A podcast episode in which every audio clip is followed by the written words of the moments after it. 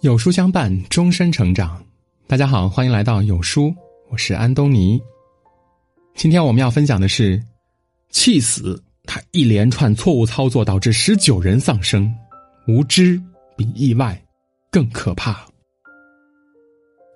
前几天呢，央视报道了一个惨烈的火灾事故。和以往的火灾不同，这个事故呢，不但惊心动魄，还让人又急又气。很多人看完以后都气炸了。事情发生在二零一九年的九月，宁波一家日用品加工厂区，当时的一名男员工正在工作，他把一桶加热后的化学原料倒入塑料桶，不想桶里突然窜起了一团火苗。本来只是一团小火，附近呢就有灭火器，他只要去拿灭火器就可以轻轻松松的把火给扑灭了，但是，他没有。他采取了一连串的错误操作，导致火越烧越大，最后变成了一场巨大灾难，十九个人因此而丧生。他看到起火，第一反应是用嘴去吹，但这一吹呢，反而把火吹得更旺了。他又拿盖子去盖，但是盖子太小，也根本解决不了问题。这时，旁边的另外一个桶呢，也被引燃了，一个火点变成了两个火点。他又下意识的去吹。哪里还管用呢？慌乱中，他又找来一块纸板，对着火苗使劲扇风，而这呢，无异于火上浇油，火借风势越烧越旺。此刻，三个灭火器就静静的放在距离他几米远的地方，如果他立刻去拿，依然完全可以灭掉这场火灾。可是他依然没有想到，依然在手忙脚乱的瞎折腾。这时候，更奇葩的事情出现了。同车间的另一个男员工看到了火情，按照正常人的思维，这么紧急的时刻，是不是应该赶快冲过去帮忙灭火呢？但是他没有采取任何行动，人家冷眼旁观了足足二十秒之后，转身继续做他的事情去了。与此同时呢，附近的一名女员工也发现了火情，而她居然也没有任何反应。两分多钟过去了，火势越来越大了。塑料桶渐渐融化，形成了流淌火，四处蔓延。最初，那个男员工做出了最错误的选择，提着一桶水，朝着火泼了过去。他显然不知道，香水、乙醇、汽油这种比水轻的物质起火，用水去扑救，就等于是火上浇油。这个错误操作呢，让火势彻底的失去了控制，瞬间扩散，并引燃了周围的可燃物，形成了一团巨大的火蘑菇。这回其他员工意识到不妙了，但他们的反应呢，同样让人极度无语。没有采取有效的措施灭火，没有第一时间报警，更没有及时通知楼上的同事疏散逃生，而是手忙脚乱的对着起火点一番指点之后呢，逃离了火场。大火随之吞噬了整个车间，并向楼上迅速蔓延。二楼和三楼二十名员工毫不知情，还在正常的工作。瞬间，他们就被大火吞没了。最后，十九死，三伤。整个事故真是看得人又急又气的。那十九个人何其无辜啊！楼下的人但凡有一点常识，受过一点培训，他们就不至于葬身火场了。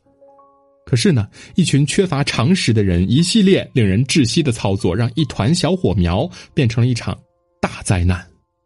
无知酿大祸。其实，并不是所有灾祸都无可挽救的。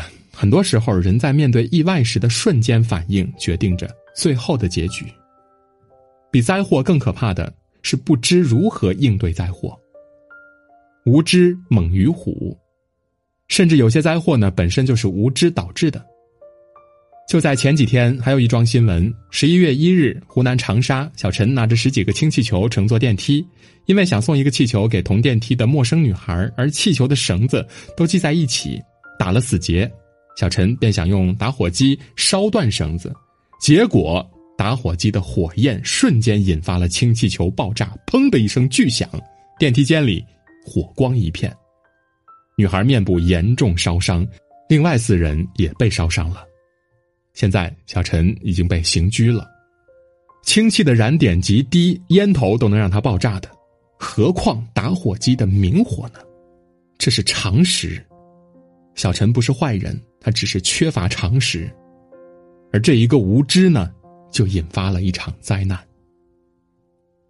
之前还有一个新闻也是匪夷所思的，一位宝妈花六千块钱在育儿群学习宝宝睡眠训练指导，主要的培训内容呢，就是让宝宝独自趴睡，并且哭闹也不要管，以培养其独立的能力。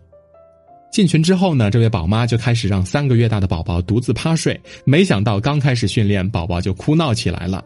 宝妈把视频发到群里，焦急的问道：“要不要帮孩子翻身呐？”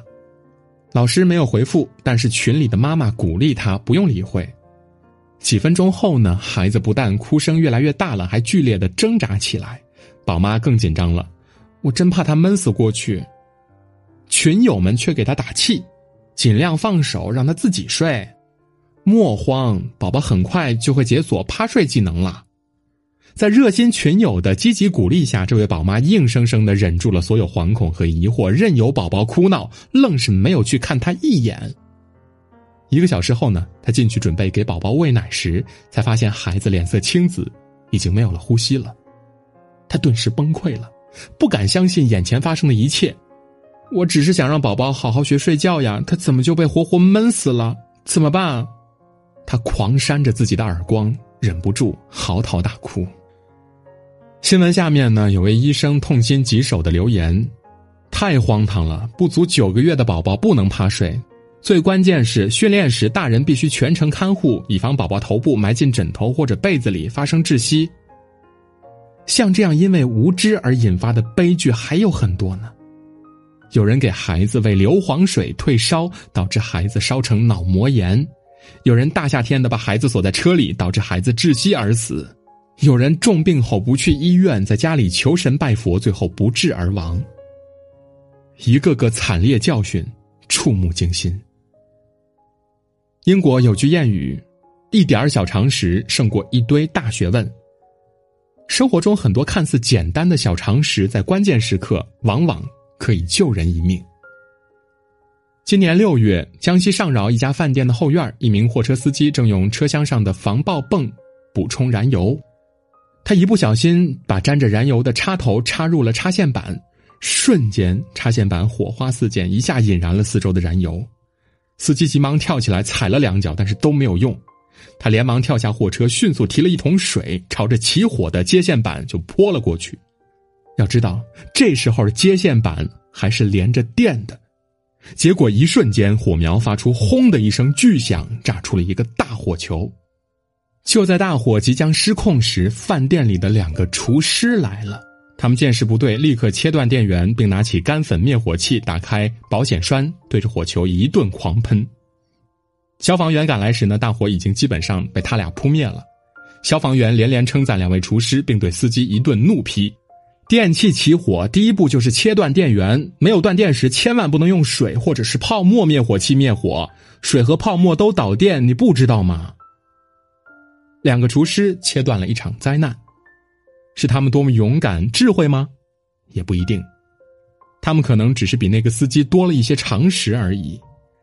如果开头那个车间的工人们哪怕只有一个人像这两位厨师一样掌握一点常识，那十九个人呢，应该就不会死了。所以，人真的不能太无知，不能允许自己有太大的常识盲区。该知道的东西呢，还是要知道。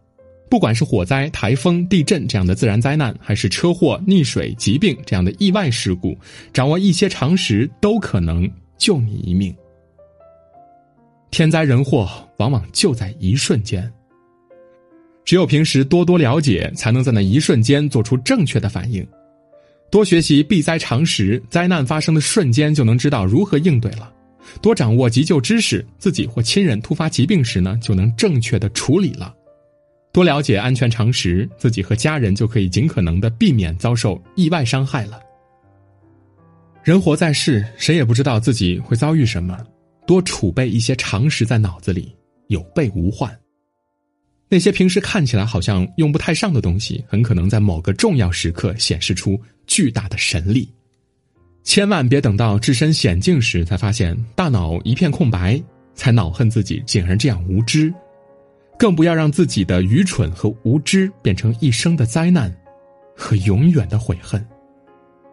无知酿大祸，常识保平安。